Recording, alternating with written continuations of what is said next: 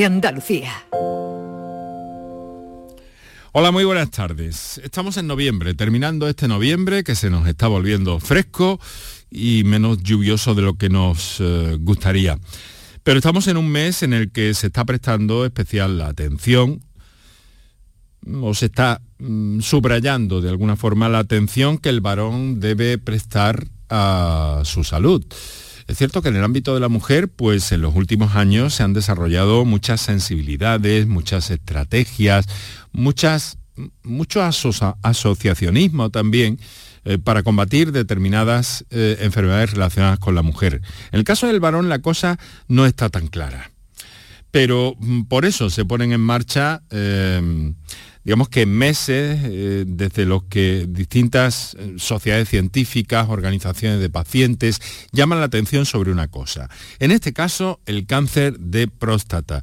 O yo me atrevo a decir para el programa de hoy la salud prostática en general, ¿no? Em, que debemos de tener todos eh, presentes. Fíjense que el 50% de los varones de 60 años y casi el 90% de los que tienen 70 o más años, eh, tienen síntomas de agrandamiento de la próstata. Eso no tiene por qué ser un cáncer. Pero es conveniente revisar y diagnosticar esas situaciones cuanto antes porque pueden evitar, y de hecho evitan, muchos males. Afortunadamente, 9 de cada 10 varones a los que se les diagnostica un cáncer de próstata en etapa temprana pueden llevar una vida normal, saludable, después de un tratamiento adecuado. En eso vamos a estar hoy con dos especialistas que en unos minutos les presento. Muy buenas tardes y muchas gracias por estar a ese lado del aparato de radio. Canal Sur Radio te cuida. Por tu salud. Por tu salud con Enrique Jesús Moreno.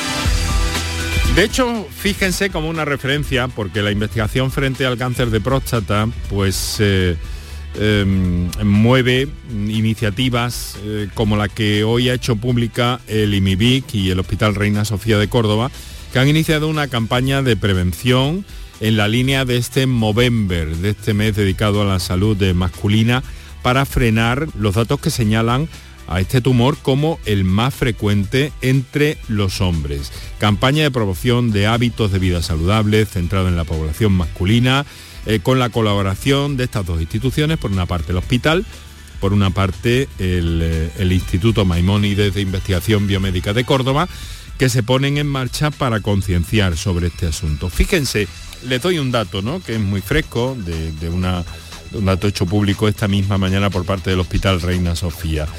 Eh, se diagnostican en el entorno del hospital 200 nuevos cáncer de próstata al año. Un tumor que representa una incidencia de 103 casos por cada 100.000 habitantes y eso viene a decir que uno de cada 12 varones desarrollará cáncer de próstata antes de los 75. Se puede prevenir con el diagnóstico precoz, con la atención temprana, con, me atrevo a ponerme más adelante, con los cuidados de la salud prostática. En eso nos vamos a detener hoy con dos magníficas especialistas que nos acompañarán desde el ámbito de la oncología médica, desde el ámbito de la urología y que en unos instantes voy a presentarles. Antes les voy adelantando cuáles son las líneas para intervenir en el programa y repasamos muy brevemente, someramente, los datos fundamentales de la pandemia a día de hoy. Para contactar con nosotros puedes hacerlo llamando al 95 50 56 202 y al 95 50 56 222 o enviarnos una nota de voz por WhatsApp al 616 135 135 por tu salud en Canal Sur Radio.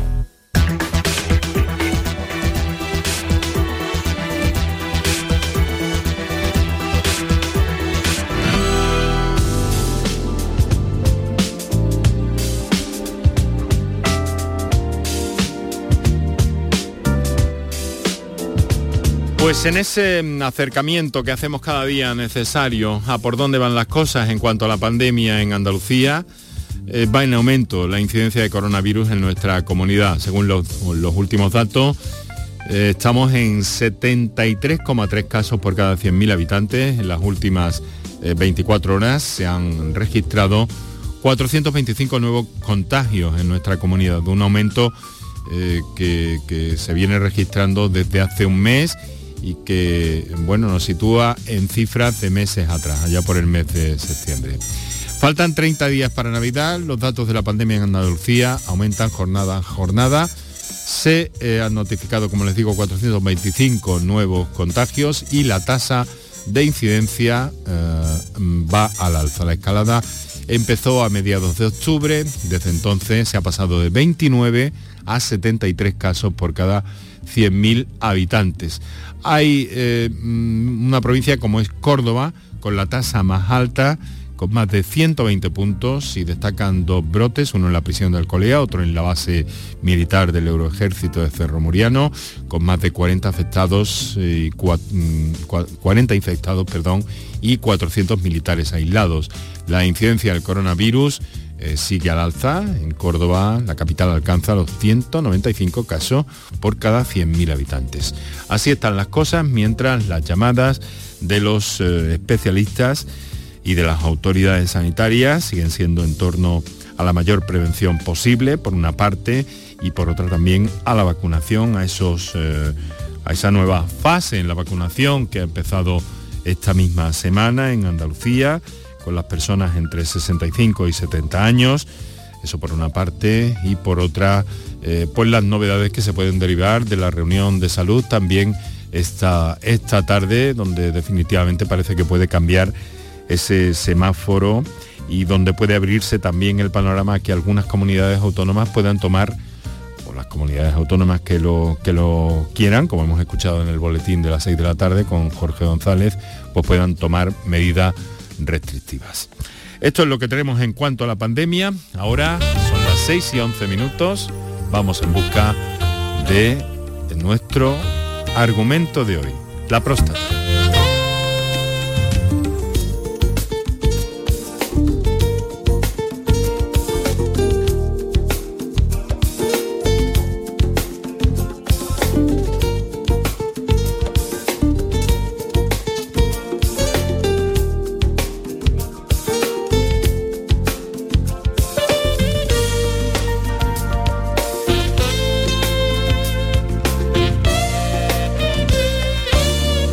Pues voy a presentarles a nuestras invitadas especialistas en el ámbito de la oncología médica por una parte, en el ámbito de la urología por otra, para abordar nuestro tema y enseguida vamos a recordar también cuáles son los teléfonos. En primer término, quiero saludar a la doctora María José Méndez Pidal. Doctora, muy buenas tardes. Muchas gracias por la invitación para participar en tu programa esta tarde. Muchas gracias por su amabilidad, por estar aquí con nosotros en los estudios de Canal Sur Radio en Córdoba. Eh, es oncóloga médica, trabaja en el Hospital Reina Sofía, eh, vocal de la Junta de la Sociedad Española de Oncología Médica y del Grupo de Trabajo de Oncología Genitourinaria. Eh, doctora, lo primero que le quiero preguntar, bueno, hemos visto, ¿no? Y tenemos ahí datos, 200 casos que, que diagnostican ustedes en el hospital, en el Reina Sofía, cada año. Una cifra que parece alta. La incidencia de cáncer de próstata no solo está aumentando en nuestra provincia, está aumentando en general y de hecho en las cifras de, que se publicaron el año pasado puede que en las de 2021 haya aumentado esa incidencia y que esté en torno a más de 150 casos, no solo en nuestra provincia, en general en España, en el año 2021, eh, se estima. Y eso es más que cáncer de mama, a mm. pesar que cáncer de mama estaría en torno a los 130 casos, 138 de forma que llama la atención que siendo un tumor más incidente, eh, no haya tanta difusión a nivel de la sociedad. Y doctora, ¿qué lo achaca usted? Eh, ¿Hay una actitud distinta en el varón a la hora de, revisar su salud o, qué es lo que atipa? Yo creo que son varios motivos. En primer lugar, eh, yo creo que no se ha incluido en programas de salud de como si se ha, hecho con cáncer de mama, con cáncer de colon y cáncer de pulmón, es decir, no hay programas de prevención establecidos en la población y, eso tiene que mejorar, eso puede ser uno de los motivos.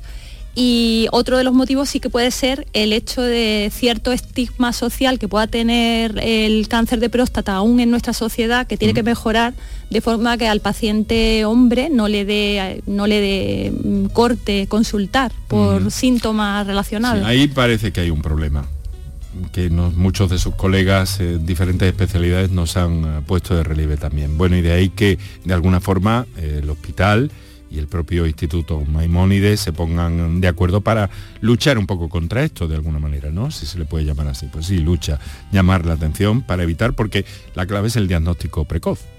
Claro, es que diagnóstico precoz es igual a curación. Ahí es donde se producen esas curaciones. Bueno, pues de todo esto y de ese estigma que hemos mencionado, sabe mucho eh, pues eh, nuestra siguiente invitada, a quien nuestros oyentes ya conocen, que es la doctora Mercedes Leánez eh, doctora Leanes, muy buenas tardes. Hola, muy buenas tardes Enrique, un placer una vez más poder acompañaros. Lo mismo le digo y agradecerle que, colabore con nosotros de esta manera. Trabaja en el Servicio de Urología del Hospital San Juan de Dios del Aljarafe. Sigue, mm, quiero decir, este estigma o esta reticencia que tienen los, eh, los hombres a, revisarse, a hacerse ver, hace necesarias campañas como este Movember, por ejemplo, ¿no? de alguna forma, para llamar la atención y para para evitar la enfermedad, al fin y al cabo, ¿no? Con ese diagnóstico precoz y esa consecuencia. Pero esto no se hace de un día para otro, supongo, ¿no, Mercedes? Efectivamente, Enrique, decir, en los últimos años la ayuda de las redes sociales, eh, la incorporación también a los medios virtuales y a las redes, a, Internet, ¿no? el acceso que tienen los pacientes a Internet, eh, está haciendo que afortunadamente cada vez el acceso y, la solicitud de, información y la solicitud de estudios precoces eh, del paciente varón cada vez sea mayor. Afortunadamente estamos viendo progresivamente que pacientes más jóvenes, tanto a nivel del ámbito público como del ámbito privado, eh, consultan eh, en, nuestras consultas de urología acerca del chequeo prostático y de la, valoración de su salud prostática. ¿no? un chequeo prostático convencional en un servicio de urología es una evitación o una posible detección precoz muy temprana de un cáncer de próstata. Efectivamente, es decir, las pruebas, ya el médico de familia hace una primera... Eh, eh, un primer acercamiento al diagnóstico, al diagnóstico precoz, ¿no? Con, la realización de la analítica del, antígeno específico prostático, el, famoso PSA, que ya muchos pacientes eh, te hablan con, las siglas técnicas de, esta proteína prostática y, y, ya el médico de familia en muchas ocasiones es quien te aproxima al paciente a la, consulta especializada con, mm, oye, el PSA está un poquito alto, mm, valórate en, urología y nosotros ya hacemos eh, el resto del diagnóstico de un posible cáncer de próstata en sus estadios iniciales, que afortunadamente casi siempre o la mayoría de las veces eh, lo pillamos en sus estadios iniciales, ¿eh? con lo cual eso, las tasas de curación y, las tasas de buen pronóstico son muy altas. Claro, hay que eh, tener una buena salud prostática, de eso nos vamos a ocupar. doctora Leanes, no sé si se conocen, quizá probablemente no, la doctora Méndez Pidal, probablemente tengan referencias entre ambas quedan Hola Mercedes. Hola, ¿qué tal María José? pues, pues, yo creo que tenemos ya de entrada mucho en común. Tratamos el mismo grupo de pacientes y somos mujeres en un mundo que efectivamente en un mundo en el que hasta ahora tradicionalmente es verdad que había más hombres, pero pero todo eso está cambiando muchísimo en la pues medicina. está cambiando afortunadamente para todos y para todas. Eso eso queda queda claro el interés que tienen eh, por estas especialidades típicamente masculinas hasta hace algún tiempo, porque ustedes están desmontando todo esto con, juventud, con profesionalidad y con, y con valentía, también de alguna forma, ¿no? Porque también hace falta... Eh, no me quiero salir del territorio, ¿no? Pero también hace falta valentía para, entrar ahí, en ese mundo netamente de varones que lo ha sido hasta hace poco. sobre todo Mercedes, porque en el ámbito quirúrgico es todavía peor. Sí. Afortunadamente ya en los congresos eh, de urología y demás, eh, ya las tornas se van un poco cambiando. Ya las nuevas, las nuevas generaciones femeninas venimos empujando fuerte. Me gusta mucho que hayáis sacado un tema que yo no me atreví a sacar Pero me, me, parece muy, muy, muy de agradecer también y que, además eh, lo tengamos en cuenta y lo, tengamos normalizado, que es como hay que tenerlo en definitiva.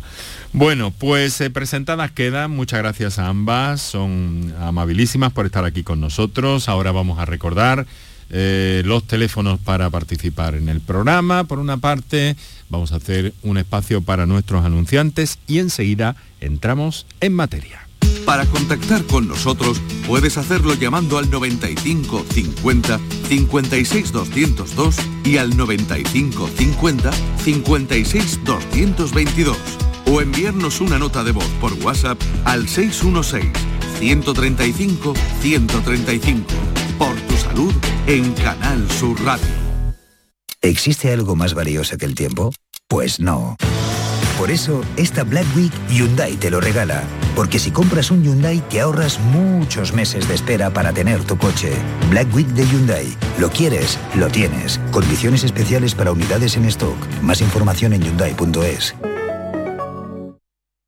Ni el challenge del papel higiénico, ni el de la botella los retos más difíciles a los que se enfrenta nuestra generación están en la vida real, como el famoso Encontrar Trabajo Challenge o el Independizarse Challenge. Y aunque para superarlos necesitamos vuestro apoyo, aceptamos el reto. Súmate en aceptamoselreto.com. FAD 916 1515. ¡Qué frío que hace! ¿No conoces ilovebrico.com? La tienda online con mayor gama de calefacción y al mejor precio. Estufas de gas, chimeneas eléctricas, radiadores, emisores de bajo consumo, toalleros eléctricos, convectores. Además, ofrecen productos de fabricación nacional para dar apoyo a los negocios locales. Vale, ahora mismo entro. ilovebrico.com. ilovebrico.com, tu tienda online para calefacción y bricolaje. Almendras, avellanas, nueces, cacahuetes, pipas, pistachos. Mm. Acabo de llegar de correr y es el momento perfecto para tomarme unos frutos secos Alfer. Saludables, 100% natural, frescos. Es el aperitivo necesario para recuperar fuerzas. Frutos secos Alfer fabrican y distribuyen todos sus productos. Cercanía que les permite llegar recién hechos y la mayor calidad. Pídelo en tu tienda habitual. Frutos secos Alfer, el picoteo más saludable. El resumen de la jornada con la última hora del deporte, la economía y el análisis lo tienes en el Mirador de Andalucía. De lunes a viernes desde las 7 de la tarde con Natalia Barnés. Quédate en Canal Sur Radio, la radio de Andalucía. Canal Sur Radio te cuida. Por tu salud con Enrique Jesús Moreno.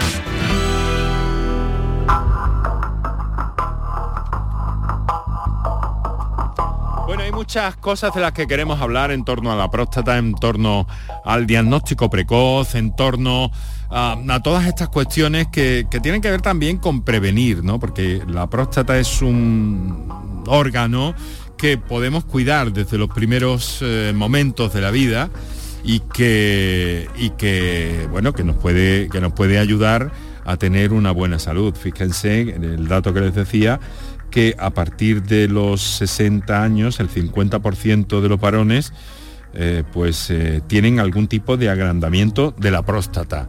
Es lo que se llama, eh, es lo que se llama o se conoce con, el nombre de, esa hiperplasia benigna ¿no? de próstata.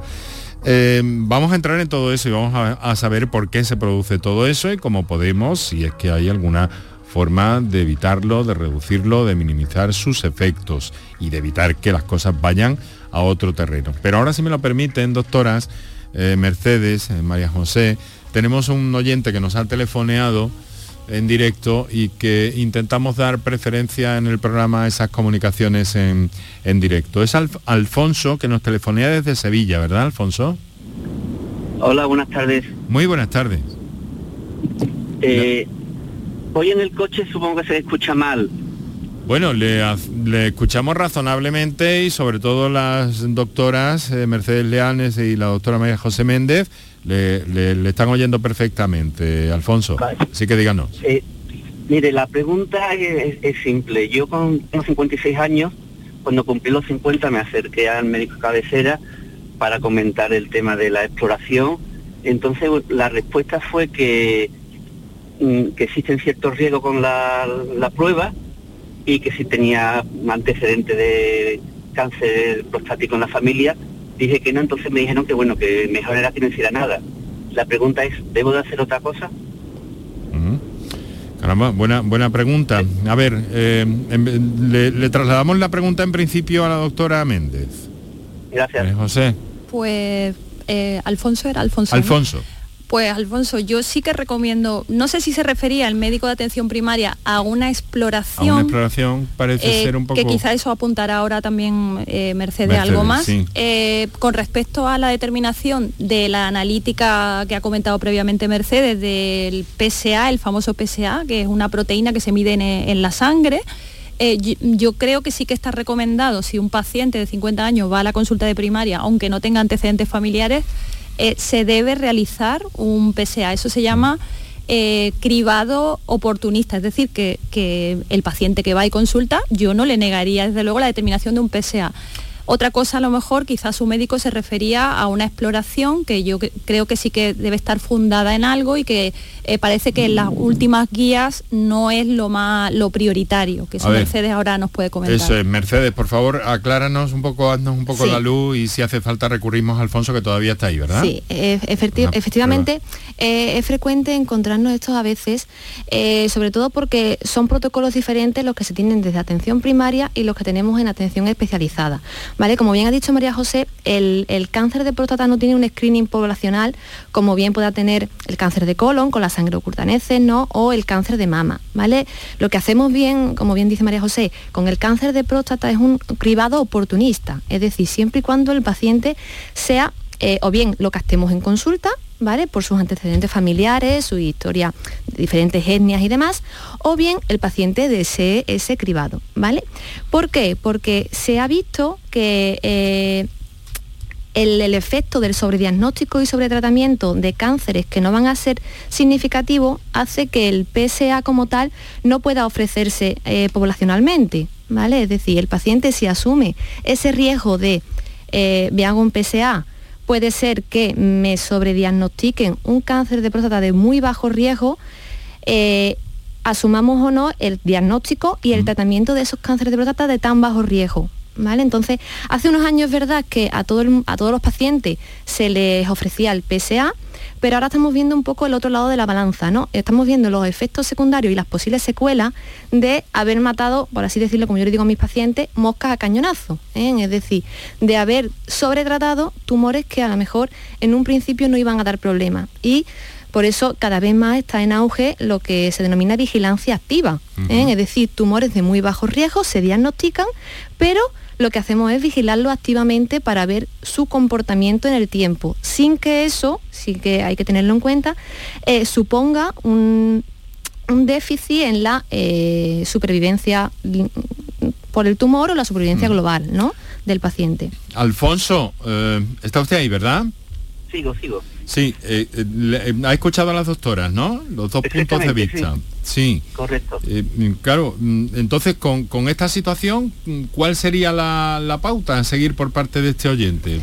En principio, si él eh, quiere hacerse su, chequeo prostático y él asume el, posible diagnóstico de un cáncer de próstata y un tratamiento para el mismo, aunque sea de bajo riesgo, bueno, para eso estamos después los especialistas, para eh, poder ofrecerle al paciente una serie de tratamientos que como ya os digo, la vigilancia activa es uno de ellos, ¿vale? Y no supone un cambio en la supervivencia del paciente ni en, los efectos que pueda provocar este cáncer a, a medio o largo plazo, ¿vale? Entonces, si él quiere hacerse un PSA y un chequeo prostático, está en todo su derecho en hacer un diagnóstico precoz oportunista de este cáncer de próstata. Un chequeo prostático es una, intervención un poco más compleja, más arriesgada, como decía nuestro oyente. No, porque yo creo que se refiere a una analítica con determinación de PSA simplemente. Yo creo que en un paciente asintomático de 50 años que él lo solicita, yo creo que yo creo que, se le, que no se le debe negar y, lo la mayoría de los casos afortunadamente lo, va a encontrarse un PSA muy bajo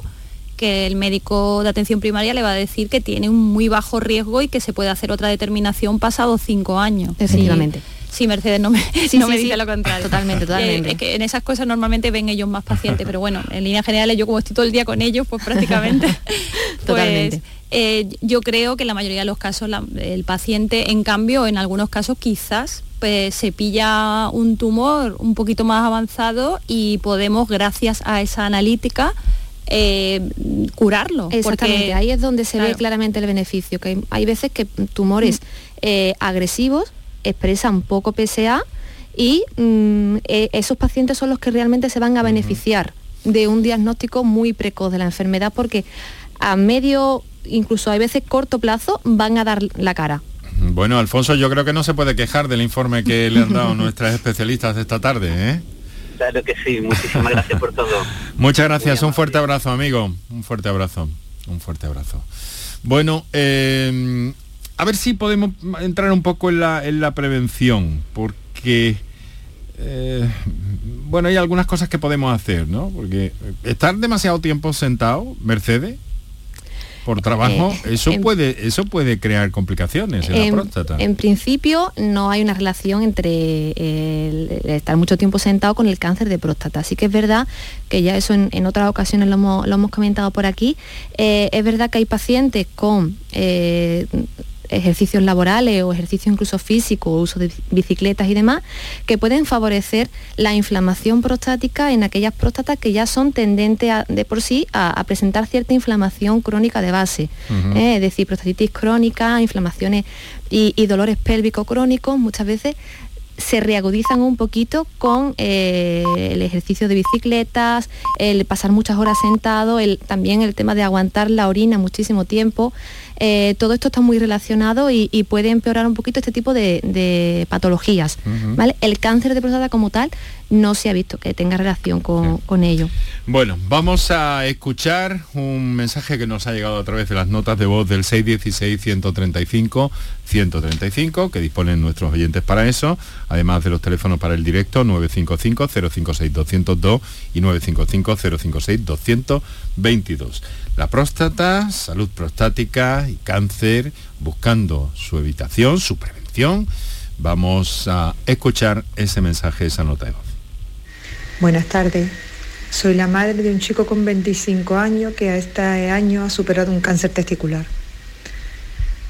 Mm, en abril se lo diagnosticaron y en una semana estaba operado. Luego vino la biopsia parecía que no era tan grave, pero vino la biopsia y era un carcinoma embrionario. Yo no entiendo de eso, lo único que me dijeron es que venía para pelearlo y así ha sido. Mi niño ha sido tres meses contra reloj con una quimio muy dura, pero bueno, lo ha superado. Mi pregunta es que él no ha podido donar esperma, por los nervios, por lo que fuera, no ha podido. ¿Qué posibilidades tiene mi hijo de ser padre? Porque eso es lo que más le afecta. Caramba. Muchas gracias. Y otra preguntita, quisiera saber si eso es tan corriente como se dice, porque yo es la primera vez que lo escucho. Muchísimas gracias.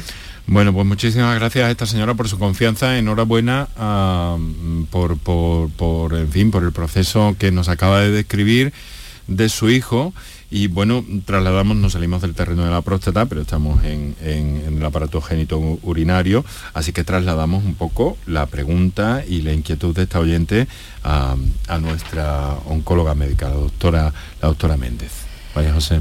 Bueno, pues yo en primer lugar le transmitiría muchísima tranquilidad porque el cáncer testicular es un tumor que tiene una elevada probabilidad de curarse incluso aunque tenga metástasis, cosa que no ocurre con otros tumores.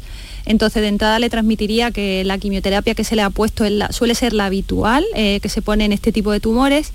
Es verdad que normalmente intentamos hacer una criopreservación para preservar la fertilidad del, del, paciente, pero bueno, si había un poco de prisa por empezar, a veces no, no da tiempo.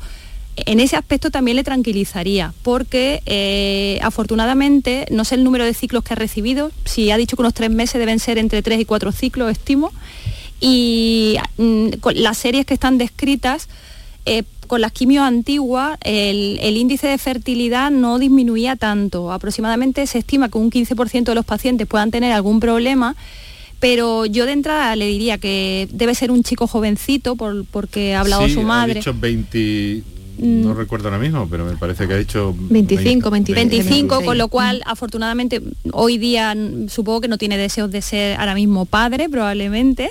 Eh, normalmente la fertilidad se recupera a partir del año de, haber recibido quimioterapia y va mejorando con el tiempo. Yo tengo, afortunadamente, yo también trato cáncer testicular y, el cáncer testicular es de los más agradecidos que tengo en la consulta porque además mis pacientes se curan y luego me traen las fotos de sus niños.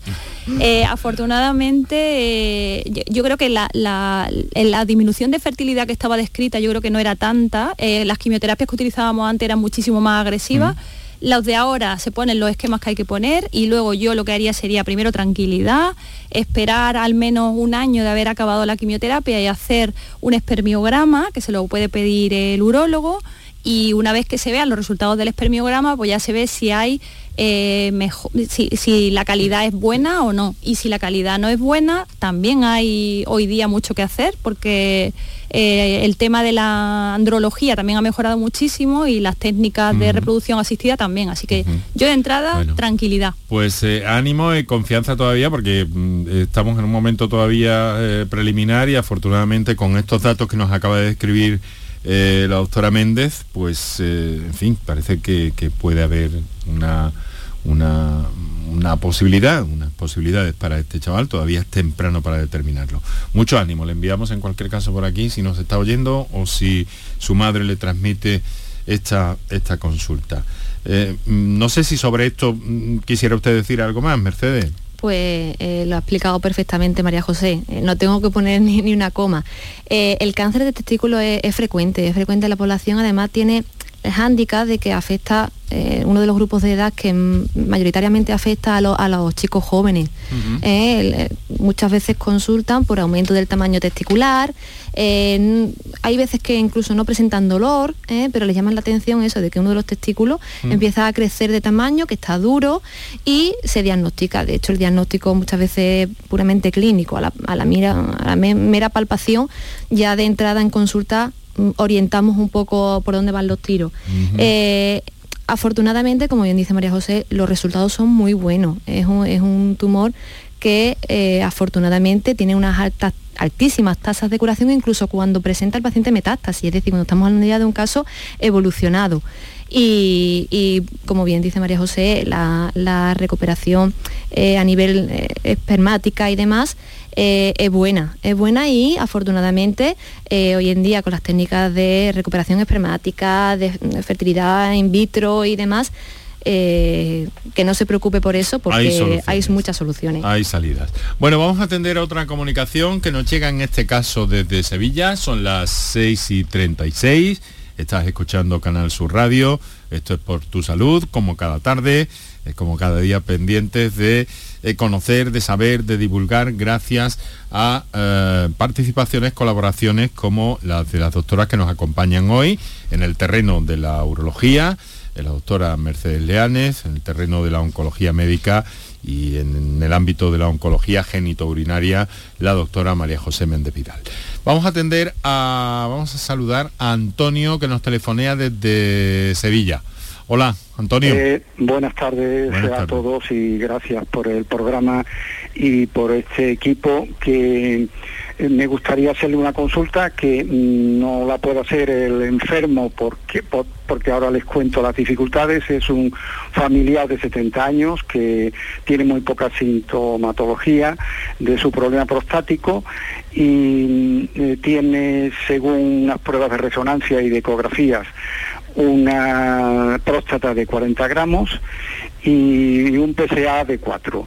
El tema es que es una persona muy renuente a hacerse una biopsia y le están haciendo eh, un tratamiento farmacológico que ha disminuido en un punto el valor del PCA y en ambas pruebas radiológicas eh, de imagen eh, lo que aparece es una zona de calcificaciones, mm, cuatro, cinco o seis puntos muy más destacados, y la información que le, que le transmiten es que eh, estas calcificaciones en principio no tendrían que abocar a, un cáncer y por otro lado también le dicen que prácticamente todos los cánceres eh, tienen eh, un elemento de calcificación.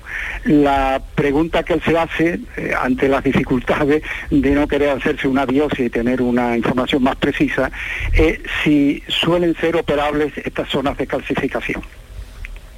Muy bien, pues eh, vamos a ver.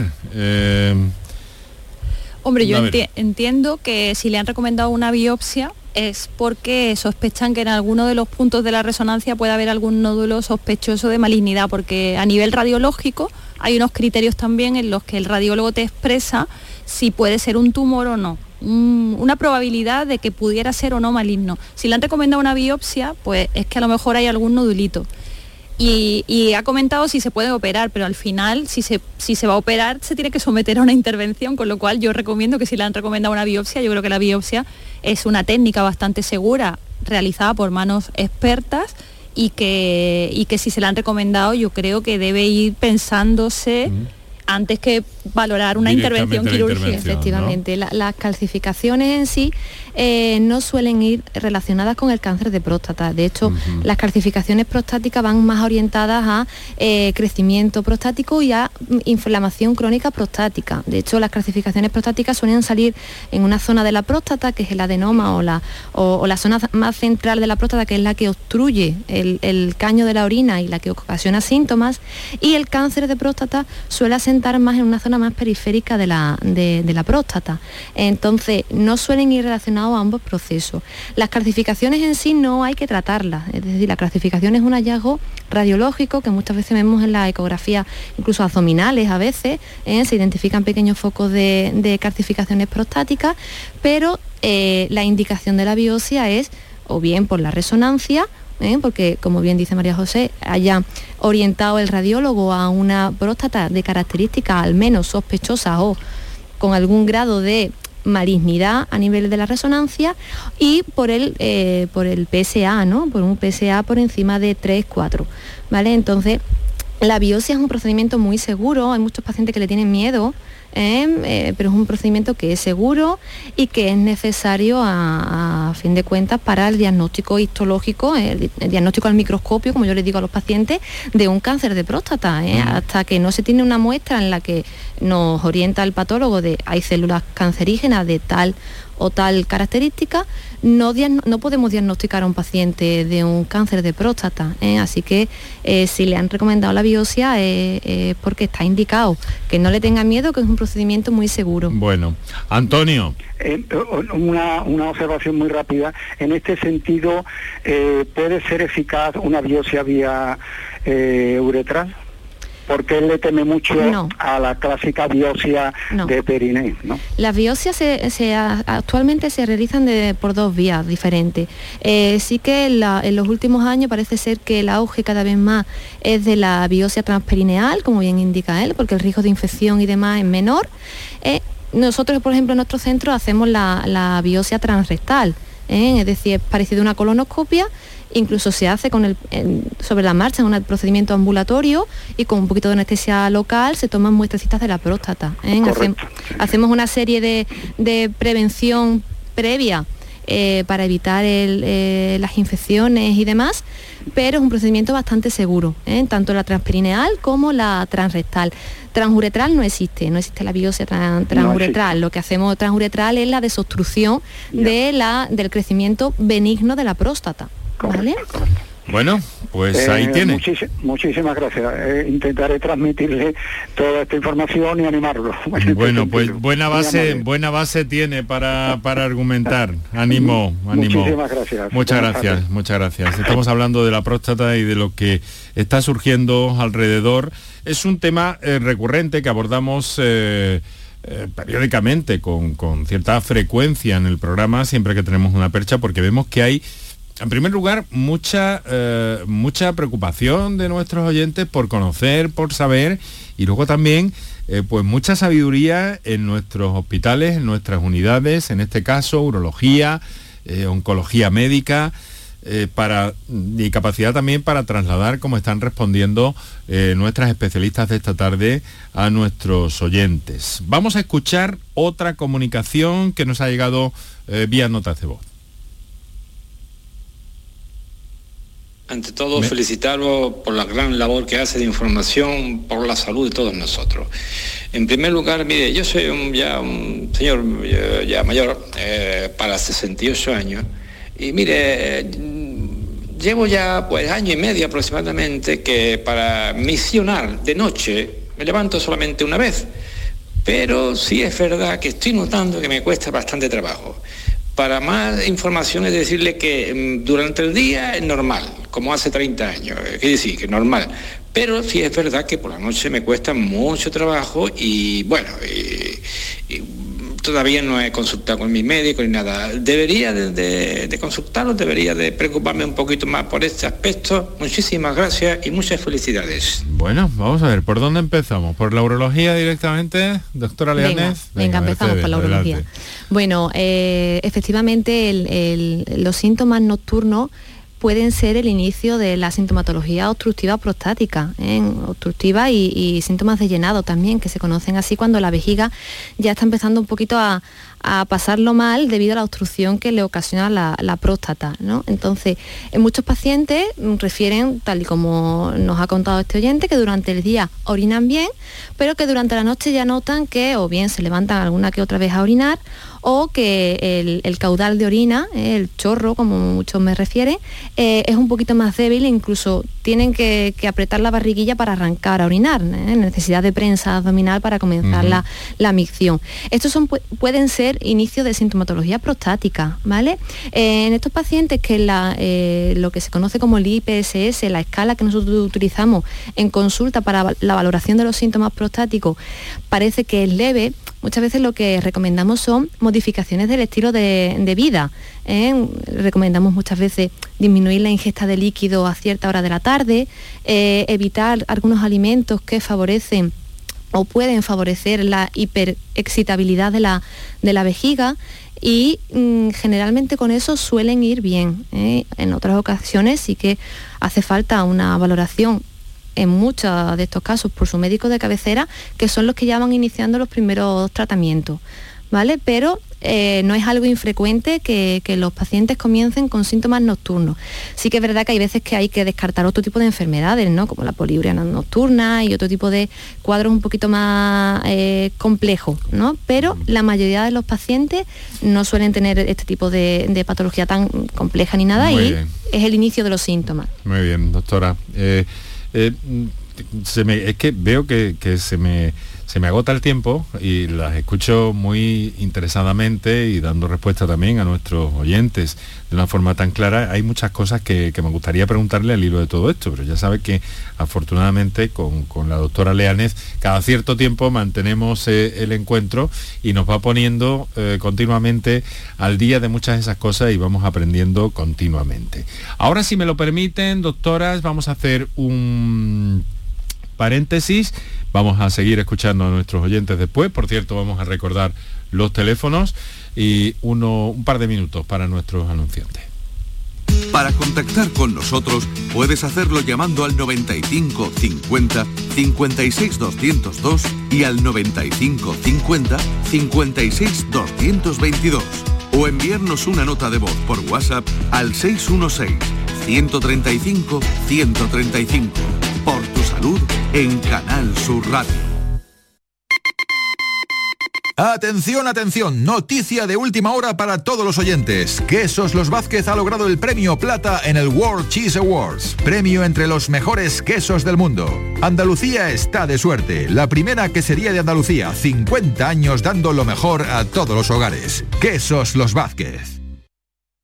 Este próximo miércoles 24 de noviembre os esperamos en el Auditorio Nissan Cartuja de Sevilla a las 7 de la tarde para disfrutar del show del comandante Lara en vivo y en directo. Si quieres asistir, tienes que recoger tu invitación, máximo dos por persona, en el propio auditorio, que está en la calle Albert Einstein sin número, en la isla de la Cartuja. Disponibles desde el lunes a las 9 de la mañana y hasta las 3 de la tarde. Date prisa porque son gratuitas. Entrada hasta completar aforo. Con la colaboración del Auditorio Nissan Cartuja. Canal Sur Sevilla. Vente a Dimarsa, ponte en mis manos y dile chao, dile chao, dile chao, chao, chao, empieza ya. Tu autoconsumo, nuestro petróleo es el sol. Di que sí, únete al cambio. Dimarsa.es ¿Sabías que no tienes por qué convivir con el dolor? La Clínica HLA Santa Isabel te ayuda a aliviar tus molestias con su nueva unidad contra el dolor. Este nuevo servicio ofrece tratamientos para el dolor crónico como hernias discales, dolor lumbaro cervical, cefaleas, trigémino, artrosis y otras patologías. Pide tu cita en la Clínica Santa Isabel al 954-570-004 en Luis Montoto 100. HLA Santa Isabel cuida de ti. Bienvenidos a Sacaba. Mil metros de electrodomésticos con primeras marcas. Grupos Whirlpool, Bosch y Electrolux frigoríficos, lavadoras, hornos, vitros. ¿Quieres más? Aires acondicionados, aspiradoras, pequeños electrodomésticos y financiamos en 12 o 20 meses sin intereses solo tú y Sacaba. Tu tienda de electrodomésticos en el Polígono Store en calle nivel 23. Ven a ver nuestra exposición y sus 25 años de experiencia. Sacaba. El Mediterráneo y el Atlántico son testigos de una encrucijada de culturas, costumbres y gentes. Gastronomía, naturaleza y patrimonio emocionan en Ceuta, una ciudad con personalidad única. Descúbrelo desde 69 euros en tu agencia de viajes de confianza. Servicios turísticos de Ceuta. Ceuta, donde se unen las emociones. ¿Estás lesionado? Elige la fisioterapia avanzada de Clínicas Beyman. En Clínicas Beyman ponemos a tu servicio a fisioterapeutas de primer nivel equipados con la última tecnología. Nuestra meta es tu recuperación. Somos la fisioterapia oficial de 18 federaciones deportivas de Andalucía. Si necesitas recuperar tu salud, tu rendimiento y tu bienestar, pide tu cita en clínicasbeyman.es. ¿Existe algo más valioso que el tiempo? Pues no. Por eso, esta Black Week Hyundai te lo regala. Porque si compras un Hyundai te ahorras muchos meses de espera para tener tu coche. Black Week de Hyundai. Lo quieres, lo tienes. Condiciones especiales para unidades en stock. Más información en hyundai.es. El resumen de la jornada con la última hora del deporte, la economía y el análisis lo tienes en el Mirador de Andalucía. De lunes a viernes desde las 7 de la tarde con Natalia Barnés. Quédate en Canal Sur Radio, la radio de Andalucía. Medicina, prevención, calidad de vida. Por tu salud en Canal Sur Radio. La próstata la salud prostática, el cáncer de próstata, con todas las explicaciones, con todas las inquietudes de nuestros oyentes que están resolviendo nuestras invitadas, nuestras especialistas de esta tarde en urología, la doctora Mercedes Leánez eh, del Hospital San Juan de Dios del Aljarafe y en el ámbito de la oncología médica, la doctora María José Méndez eh, del Grupo de Trabajo de Oncología Urinaria de la SEON y que trabaja en el, Hospital Reina Sofía de Córdoba, que hoy se ha sumado también a esa campaña junto con el Instituto Maimónides de Investigación Biomédica para motivar, para impulsar eh, pues bueno, de alguna forma la sensibilidad de, los varones eh, hacia su propia mm, salud y hacia en, vías de que eh, cuanto antes se diagnostique un cáncer de próstata, pues mejor va a ser, sin duda, para todos. Bueno, pues eh, seguimos con nuestras llamadas, tenemos nueve minutos, vamos a intentar aprovecharlos. Tenemos eh, un oyente que nos telefonea desde Cádiz. José, buenas tardes. Hola, buenas tardes. Adelante, por favor. Se me oye, ¿verdad? Sí. Eh, bueno, antes que nada agradecer la labor que hacéis y buenas tardes, a ver si soy capaz de, explicarme lo que, lo que me pasa. Tranquilo y siéntete, si me lo permites, en tu casa. Estás en tu casa, esta es la Radio Pública de Andalucía, estamos amigablemente y por favor eh, tómate tu tiempo y nada, adelante nos cuentas y las doctoras te escuchan con atención. Yo tengo 55 años, y empecé mi odisea, porque yo lo llamo así, mi odisea con el PSA eh, hace aproximadamente siete años. Se me hizo una, primera analítica por unas molestias que tenía en la zona de, de perineal, mi médico de cabecera, y salió un PSA de cuatro y pico. Se me derivó al urólogo y el urologo me puso un tratamiento con antibióticos y pipermisón, me parece que se llama, y que volviese al tiempo. Al tiempo volví y el PSA había subido. ¿Vale? Entonces se me hace una primera biopsia, eh, una biopsia a ciegas, que es la que se hacía más antiguamente, y me sale negativa, afortunadamente pero pasa que el PSA mío sigue subiendo. Entonces, en 2018 se me hace otra biopsia con un PSA de 6,90 y se me manda a, precisamente al Hospital Reina Sofía de, Málaga para, para la biopsia por fusión, porque aquí en Cádiz no se hacía, era el hospital de referencia donde, donde se hacía esta prueba. Perdón, por aclarar, Reina Sofía mm, de Málaga no. Si, si es de Málaga de Córdoba, de, Córdoba, Reina Sofía de Córdoba, vale, venga. De Córdoba, perdón. Eh, entonces se me hizo allí la, la, biopsia por fusión y me, salió también negativa, gracias a Dios. Pero claro, aquí no acaba la cosa, el PSA sigue subiendo, ahora mismo estoy en 7 con muy poco, y hace 15 días se me ha realizado una nueva resonancia aquí en Cádiz, y bueno, aparece un nodulito de 12 milímetros que era, ya apareció en la primera resonancia. Eh, y es lo que me, tiene tan inquieto. tan inquieto ¿sabes? porque eh, si quiere le, leo la, un poco la, resonancia. Eh, yo creo que yo creo que, debiéramos, porque aquí lo que buscamos es, una orientación, tampoco podemos meternos en, profundizar mm. absolutamente, aparte que sería imposible, por más que nos leyera eh, casi completo ese informe. Además, tenemos un poco, tenemos, estamos un poco limitados de tiempo. Concrete si quiere algo más que las doctoras le han escuchado atentamente y enseguida le van a, Sí, la resonancia lo que dice es que se sigue se sigue mm, visualizando un nódulo de 12 milímetros y que se cataloga en un PIRAS 3 teniendo en cuenta los datos clínicos y su estabilidad en tres años. Bueno, vamos a ver. Yo estoy aterrado porque sabiendo que tengo un nódulo y sabiendo que el PSA sigue aumentando y que llevo tantísimos años con esto. Vamos a ver con estos datos, vamos a ver con estos datos. Eh, José, eh, que, nos, eh, que nos dicen las doctoras, vamos a pedir en, primer término, claro. Claro, lo entendemos, lo entendemos. Entiéndanos también que, tenemos cinco minutillos nada más eh, para las siete y que vamos a ver qué nos dicen. Mm, no se retire todavía, pero por si acaso, pero vamos a vamos a escuchar a nuestras especialistas de esta tarde. muchísimas gracias. Bueno, eh, ante todo, eh, lo primero que vamos a intentar es tranquilizar a este, este oyente, ¿vale? Eh, él mm, está en vías de, estudio, es decir, el hecho de tener ya dos biopsias previas, una de ellas incluso por fusión, negativas para malignidad, es una buena señal, es muy buena señal. Es decir, el PSA no es indicativo de PSA alto tiene usted un cáncer con un 100% de probabilidades. No, el PSA lo que da es orientación de que algo pueda estar pasando en la próstata, ¿vale? Eh, al fin de cuentas, eh, eso va acompañado de otros datos clínicos, como puede ser el tacto rectal o como bien tiene este paciente una resonancia realizada, ¿vale?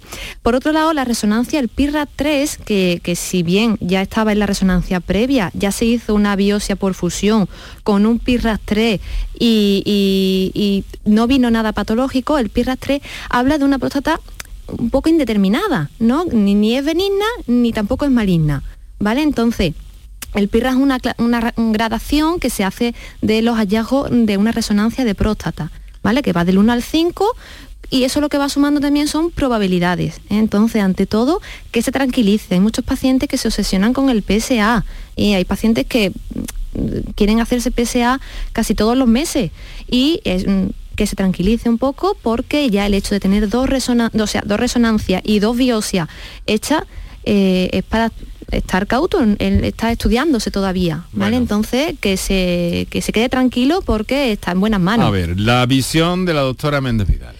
Sí, muy de acuerdo con Mercedes y, insistir un poco a la población en que eh, PSA un poco elevado no significa cáncer, que ojalá tuviéramos un marcador tan selectivo que nos dijera tanto valor significa que tienes un cáncer de próstata. No tenemos en la actualidad ningún marcador que nos diga 100% que el paciente puede tener un cáncer de próstata. Evidentemente, si tiene 100, hay mucha probabilidad de que lo pueda tener, pero no es un marcador de cáncer, es un marcador próstata específico. No quiere decir que el paciente tenga cáncer. Así que ante todo, pues también transmitir tranquilidad y que se compare esa resonancia con la anterior y que los especialistas seguro que lo ayudan. Bueno, mucho ánimo, eh, José.